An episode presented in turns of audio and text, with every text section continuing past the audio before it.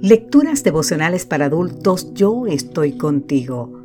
Cortesía del Departamento de Comunicaciones de la Iglesia Dentista del Séptimo Día Gascue en Santo Domingo, capital de la República Dominicana. En la voz de Sarat Arias. Hoy, 23 de julio, quedarán limpios. En el libro de Ezequiel, capítulo 36, versículo 25, nos dice: Esparciré agua limpia sobre ustedes y ustedes quedarán limpios de todas sus impurezas, pues lo limpiaré de todos sus ídolos. Según un estudio en el que participaron 3.000 cristianos, el 73% de ellos aseguró que Cristo es un ser creado.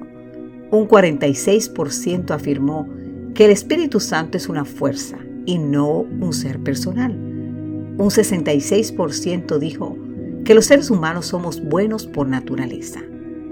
Uno puede quedar atónito al leer los datos, pero hay realidades mucho más crudas. Por ejemplo, los líderes religiosos judíos se preocupaban en demasía por no transgredir la santidad del sábado como día de reposo. Sin embargo, no consideraron pecado usar testigos falsos para conseguir la ejecución de Cristo. Respetan el sábado, pero violan el sexto y el noveno mandamiento. Mentir y asesinar eran sus herejías favoritas.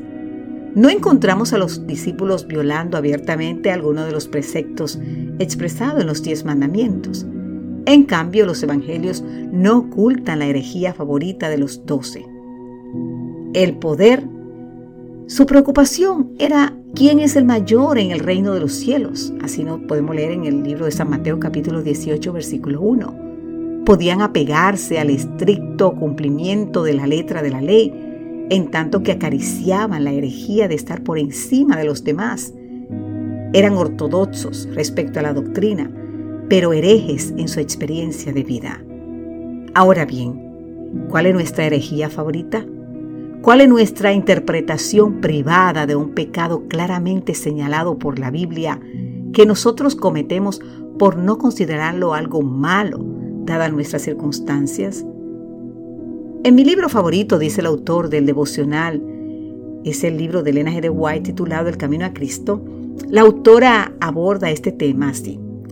Aunque este o aquel acto malo pueda a nosotros parecernos trivial, ningún pecado es pequeño a la vista de Dios.